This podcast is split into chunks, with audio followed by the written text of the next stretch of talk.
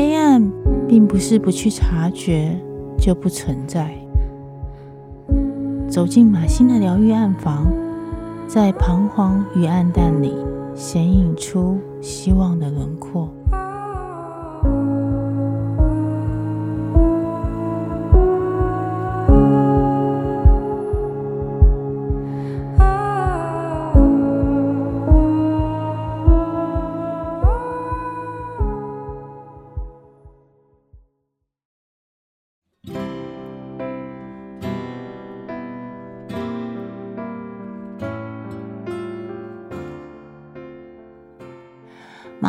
一次的重生，其实都挽回了很多憾事。但吊诡的是，他知道的越多，能除错的越多，他的人生对他自己来讲，反而因此成了憾事。原来，你得到了正确的人生，却会失去了最基本的东西。我们一次一次因为终归平凡，而感到人生的价值在哪里？原来他不是因为要预知而成为救世的人，而是要他重修曾经漫不经心的人生学分。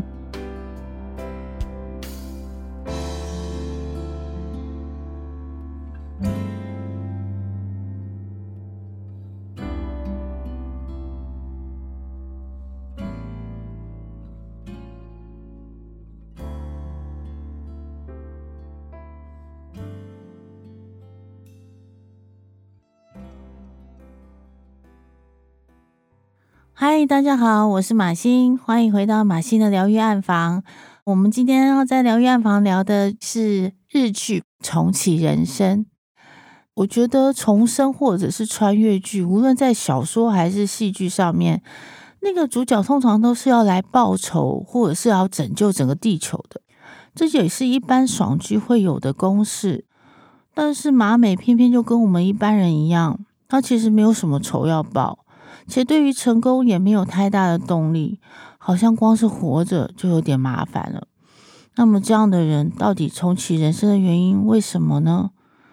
只是不想来世当个食蚁兽或者是金鱼吗？或者只是觉得我这样兢兢业业又没有做过什么坏事，都尽量当一个善良的人了，为什么不能够有好一点的投胎机会呢？这样子很佛系的设定，其实很符合这时代的特质。这时代啊，说厌世好像已经有点沉重了，但这就是一个很社畜的想法。我们平常的生活啊，其实累到根本就没有什么恩怨好挂齿的。于是这出剧啊，能够打动人心，大概就是这样的理由，就是我们其实不是活得那么戏剧化，我们也不过就是尽力着还活着而已。而她有一个特别的点，是一般的重生剧的女生啊，都是挟着恩怨来报仇的。但这出剧完全跳脱了这种被父权社会压得死死的女生的设定的命运。而且这出剧非常特别的是，里面的女生其实没有男生的视角，完全是有一种非常自由的感觉。剧中的无论男女生，他们都没有生存优势的红利点数，或者是给你来一个命运大反转，而是主角因为有几个好朋友，他们只要聚在一起，就可以集体放空，并且傻乎乎的乐着。他们聚在一起就成了一种秘密基地的气氛，这跟一般连续剧里面常常被丑化的女性友谊也不太一样。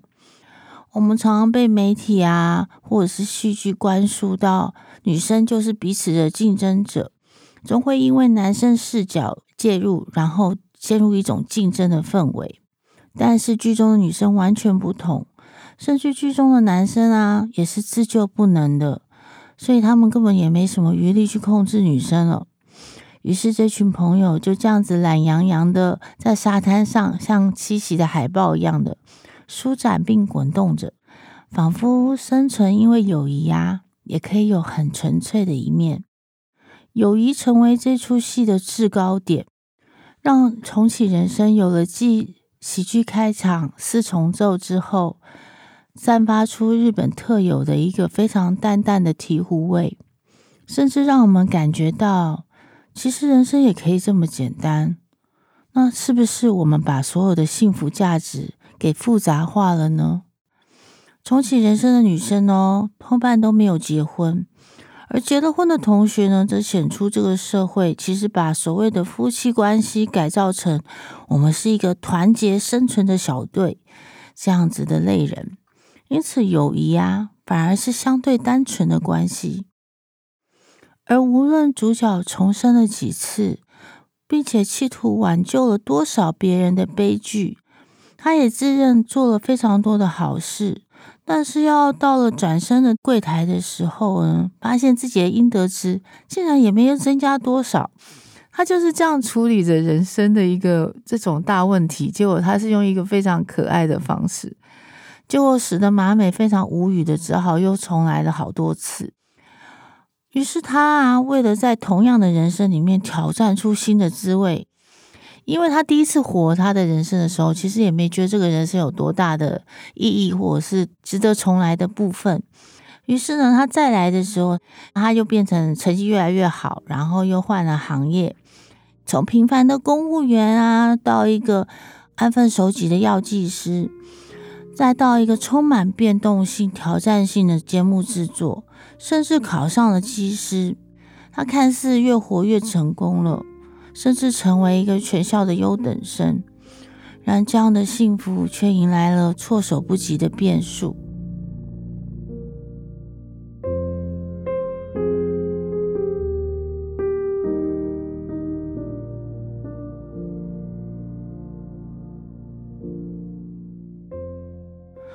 他的优异拉开了与以往朋友的距离。在剧集的下半段开始，我们发现。我们跟麻美同时都感觉到，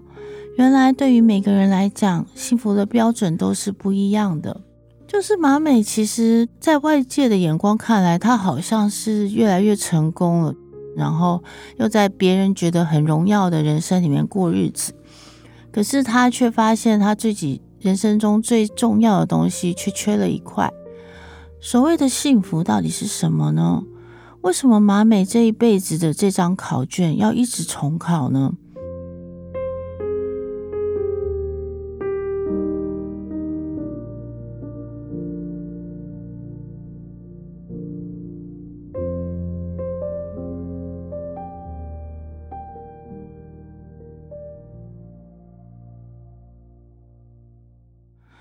这个戏剧的设定其实非常有趣，它引导我们去往这个线头开始思考：马美到底是前一个辈子没有完成什么，或者是他真的回来要做善事，才能够让下辈子转运吗？马美每一次的重生，其实都挽回了很多憾事，但吊诡的是，他知道的越多，能除错的越多，他的人生对他自己来讲。反而因此成了憾事。其中最令人感到后坐力的一段是，马美意识到无法再与过往的朋友夏希、美穗深交的时候，她转头看着两人离去的背影，马美目送的眼神五味杂陈。这一幕，马美没有台词，也没有掉泪，而是以安藤樱的演技，你完全能够捕捉那种失落。原来。你得到了正确的人生，却会失去了最基本的东西。即便是为了挽救朋友的未来而拼命的努力，或者是自己再也没有办法一派天真面对未来，然后跟好友好心的劝诫，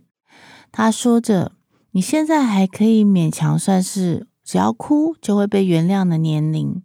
但这招以后会越来越不管用哦。”你是时候要慢慢学会忍耐了。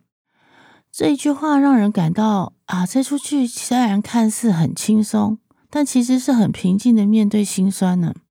重生反而让人知道，所谓的失去是怎么轻飘飘的重量，在旁人都不知晓的情况之下，身为中年以后，你独自身处于失去的意境之中，这是再怎么重来都不会习惯的事情。但成年人因为能够承受失去，或者是承受失去的经验值多了，而能成为这个社会的支撑力。因此啊，马美每一次的重生，你都会跟着他愈发有了温柔的心，如对自己曾经很讨厌的老师，他从之前的不耐烦到能够温柔以待，以及对那个有心梦的男同学，从想泼他冷水到明了跌倒也是收获，他逐渐知道每个人其实都不容易，并且他在重生几次以后，再遇到那个有新梦的老同学。他心中的 OS 是这样想着：虽然他很轻描淡写的带过，且避免气氛太沉重，但我相信他一路走来一定经历了超乎想象的苦痛。我们一次一次因为终归平凡而感到人生的价值在哪里。原来他不是因为要预知而成为救世的人，而是要他重修曾经漫不经心的人生学分。而且这出去啊，有非常多的生活细节，像其中有两场 KTV 的戏，有一段啊是他们成年礼之后，每个同学啊就非常的欢腾进入了 KTV，然后每个同学都这么年轻，对人生还有豪情壮志。编剧为什么每一次都要把这个 KTV 的细节演出来，并且给每个同学不同的特写？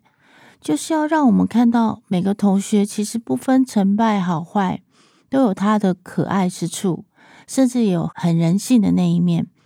包括那个很严格的老师，我们随着马美每一次的重生，都会发现那个老师新的一面。我们也随着马美的视角，打破了我们原来对所有配角的第一印象。比方那个过度完美的女同学。或者是那个有点油腻、没有自知之明的男同学，包括看起来不通情理的老师，我们都看到了他们不同于社会成见的那一面。每个人都被还原了生命本身的样子，被解放了。我们每个人都被社会暗示过的视角，所以整个故事啊，让你看起来好像是泡在温水游泳池里面。让你感到松松的，并且很温暖。原来他不只是取消了父权的男人视角，也取消了社会各种因为阶级或者是成败的暗示与明示。生命终于还原了他当下的那个状态。这是在配角身上。那么主角马美呢？他的重生如果不是要来累积阴德或者是救人，那他重生的意义在哪里呢？我觉得这个故事的设定最有意思的就是啊，我们不是每一次转生都会想象我们是个人类，他甚至很侥幸的，我们每个人可能只有一次的机会当人类。我觉得笨蛋节奏是这样预设的，就是暗示我们，你当人类的机会可能只有一次或两次。那既然我们可能只能当人类一次，为什么我们还要赶着各种成功的目标？像原来的马美一样，好像面对考试一样的面对人生，或者是只是像活着给家人一个交代一般，赶着并且稀里呼噜的过着自己的人生呢？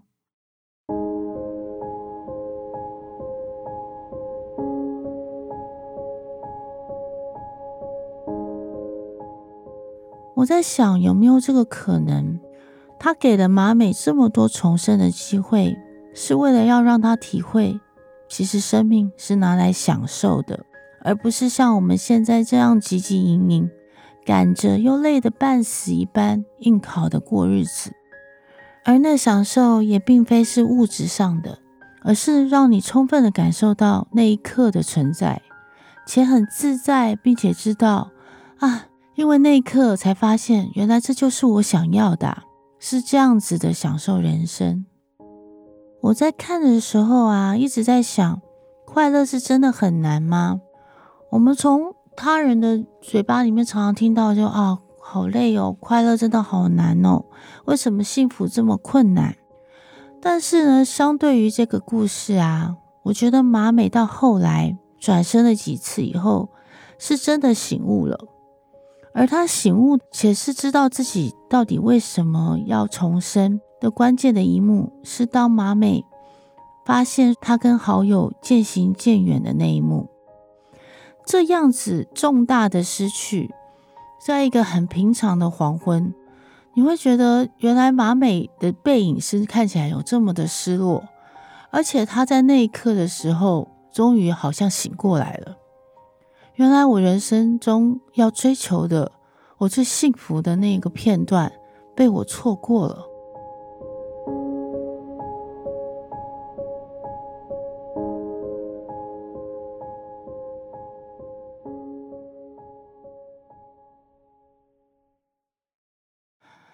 他跟跑友越来越远以后，他才发现自己的人生原来漏接的到底是什么？原来他失去了是非常平凡的快乐，那个他曾经理所当然感觉到一定会有知己跟好友的快乐。这让我想起坂本龙一在自己的传记书里面提到了他幼稚园的时候的一个被启蒙的过程。那时候他还很小。他送进去的应该是一个实验性的幼稚园。那时候他们有一堂课是在玻璃上面绘图，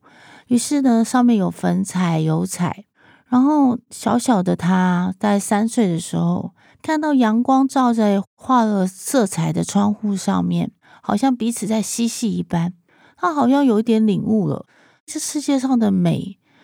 到底是什么？然后呢，也是在幼稚园的时候，他第一次作曲，做了一首《小白兔之歌》。那时候老师夸奖了他，而他只是懵懂的体会到，原来这就是自己独一无二的人生快乐。从此，他就让音乐来打磨自己的人生，追逐着那一刻的喜悦，而成为了不朽。我觉得每一个人的快乐都不太一样，但一定会有独属于你。独一无二的快乐，就是某一刻，你觉得说，哎，那一刻才真的觉得好欣喜哦，我整个人都活过来的那种突然发现的快乐。如果你发现人们常说，为什么快乐这么难？那么重启人生就像给了你一个答案一样。马美的第一次人生其实过得也不错啊，就是一个本分的公务员，没有什么特别的缺憾。顶多就是有一点混沌跟漫不经心，他们的人生其实看似都没有问题，但都是忙着回应外界的期望，把人生这个命题看得太过巨大，而且把所有的幸福都无限延后。那真的快乐有这么难吗？直到马美啊跟重启人生好多次的那个女生真理相认以后，他们对照了自己彼此前面。的一些来时路，才发现，哇，原来真理也是他们以前的麻吉之一。然后真理后来好多次的重生，都在企图挽救每个人的人生。他们才发现说，原来人生的白努力定律不是假的，就是你一直以为自己可以除错，然后一直以为自己可以到达更好的人生，可是呢，却因为这样子明了。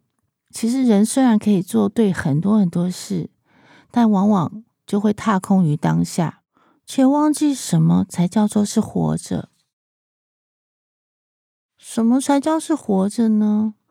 我觉得人生一定有一刻啊，曾经让你觉得啊，这就是活着的滋味啊。我跟你讲，八成不是你得到第一名的那一刻，因为你之后会觉得担心自己会退步。而是你可能喝到一口很好喝的汤，或者是某一次非常幸运、非常悠闲的下午的散步，或者是像马美啊，第一次的人生很理所当然的知道自己的喜怒哀乐会有好朋友接住，就是这么纯粹而已。马美在东京求生活，然后在做电视台的制作人的时候，每天累得跟狗一样的回到家里面。结果发现他的好友带着零食来看他的时候，我觉得马美那时候的心情好像内心在放烟火一样。我觉得并不是他节目有多成功，而是那一刻，当他发现说朋友特地到东京，然后三个人窝在那里吃着一大堆垃圾食物，嘻嘻哈哈的时候，你几乎可以共感于马美那时候的幸福有多么的胀得满满的一个快乐感。就是好像这样的纯粹的东西，但人啊，往往因为纯粹，所以会感到很难。我们都是活着越来越把简单的事情活得很复杂，但其实不过就是在这个当下，你觉得你自己很有生命力，不管是转世成什么动物，或者是什么样的生命形式，都能够惦记着啊，原来这就是活着的滋味啊。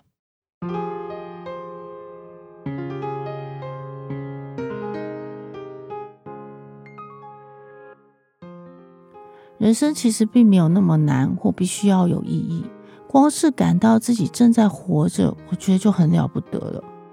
于是重启人生的收尾才会那么的耐人寻味。因为对于马美而言呢、啊，活着莫过于经历了风雨，都有朋友可以一起承担，甚至可以一起笑笑以对。有这样的朋友当成归属，就可以感受到我们以前有一个古文说的。古今多少事，尽付笑谈中的那种境界。那么重启人生，则是终于对自己的当下很诚实了。马美之所以一再重生，是因为她终于不对生命囫囵吞枣了。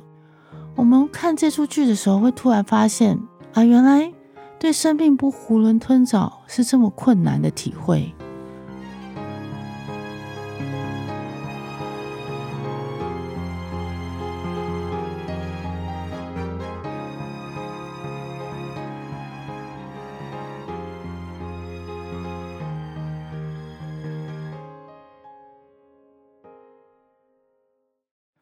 重启人生最后一幕非常精彩，我记得那画面被很多人转贴。他那一幕你会觉得，原来人生就是这么简单。他把他人生中觉得最重要的东西提炼出来，画成很简单的那一个画面。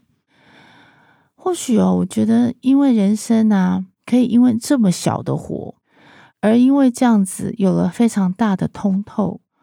我们都会想说。啊，因为那个画面，想着这样多好，我想应该没有比这个更好的人生选择了。老实说，那个最后一幕啊，就是马美的下一次投胎的选择。他可能没有办法活这么久，或者是他没有办法锦衣玉食了。可是他放掉了那些对他来讲没有那么重要的事情，让你感觉到人生中重要，他真正要把握的东西，因为他在那一幕。完整的呈现了，就像是我刚刚讲的，就是好像四个海豹躺在沙滩上滚着，然后叽叽喳喳的那种感觉。后来这出剧影片也会告诉我们说，其实失败其实也是获得。他后来因为自己的失败，然后因为尝试过了，他觉得人生没什么好后悔的，于是他奔赴了下一个阶段。他因为那个失败而展开了另外一个更强韧的生命力，像是多肉植物的那种强大。